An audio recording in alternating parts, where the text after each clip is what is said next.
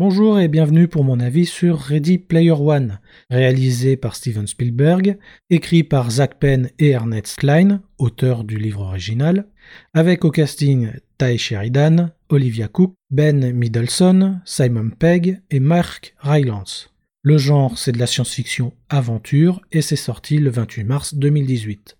Le pitch? En 2044, la Terre n'est plus un endroit où il fait bon vivre. Pour compenser, l'humanité s'est réfugiée dans l'Oasis, un univers virtuel où tout est possible. Mais lorsque son fondateur meurt, celui-ci laisse un dernier message dans lequel il annonce avoir caché trois clés dans l'Oasis. Celui ou celle qui les retrouvera obtiendra alors 250 milliards de dollars et le contrôle total de l'Oasis. Une chasse au trésor virtuel s'engage alors, à laquelle participe Wade Watts, un jeune homme de 17 ans qui ne vit que pour l'Oasis.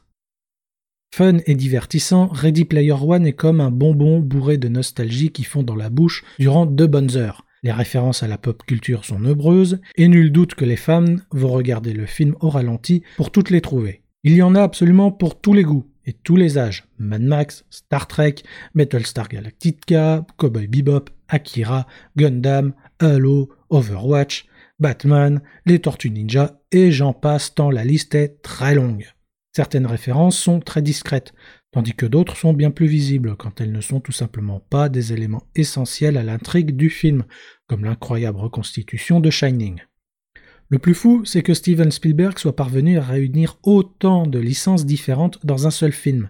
Bien que le réalisateur n'a pas précisé s'il a parfois été nécessaire de mettre la main à la poche, il semble pourtant avoir réussi à obtenir toutes les autorisations nécessaires sans trop de difficultés, et avec la bénédiction des différents détenteurs des droits. En même temps, difficile de refuser une telle demande, un réalisateur qui a plus d'une fois rapporté plusieurs millions de dollars au box-office. En tout cas pour ceux qui ont bien voulu participer, car d'autres ont clairement refusé.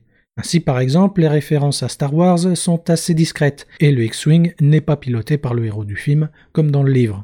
On me souffle également à l'oreille qu'Ultraman devait participer à la bataille finale, et a finalement été remplacé par le géant de fer. Malheureusement, c'est à peu près tout ce que le film nous offre. Certes, il n'a aucun défaut majeur, mais il ne fait hélas preuve d'aucune fulgurance. Le scénario est bien écrit, la mise en scène made in Spielberg est toujours aussi agréable et efficace, en particulier durant la course que je trouve absolument bluffante, et visuellement le film offre du lourd. Là-dessus, je pense que tout le monde est d'accord. Cependant, l'histoire n'est pas très originale. Les sujets abordés sont survolés, en plus d'être un peu trop caricaturaux à mon goût bien que très contemporain avec l'utilisation des casques VR par exemple. J'ajouterai également que certains choix m'ont laissé perplexe, comme par exemple l'introduction. Pourquoi cette voix off alors que certaines informations sont visibles à l'écran? Pire, pourquoi répéter parfois deux fois la même chose? Je comprends qu'il est nécessaire de bien introduire le spectateur à l'univers du film, mais de là à le prendre pour un idiot à ce point, il y a quand même des limites. Par ailleurs, je me garderai bien d'évoquer les incohérences du film, comme par exemple la reconnaissance de mouvements qui n'est pas toujours très clair. A priori, si l'utilisateur possède juste un casque, le reste du corps n'est pas reconnu, sauf s'il utilise d'autres périphériques, comme le tapis roulant. Jusqu'ici, cela semble logique. Pourtant, durant le film, on peut voir les personnages se mouvoir comme leur avatar virtuel, alors même qu'ils ne sont équipés que d'un casque.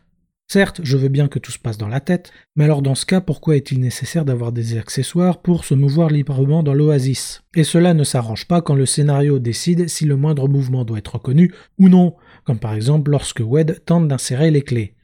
Ready Player One ne prend donc pour ainsi dire aucun risque et se contente du minimum actuel. Certes, le résultat est spectaculaire et Spielberg nous offre un film très divertissant, mais malheureusement cela est insuffisant pour moi. À titre personnel, je lui préfère de loin Avalon de Mamoru Oshii, certes beaucoup moins fun, mais beaucoup plus cohérent et intéressant à tous les niveaux.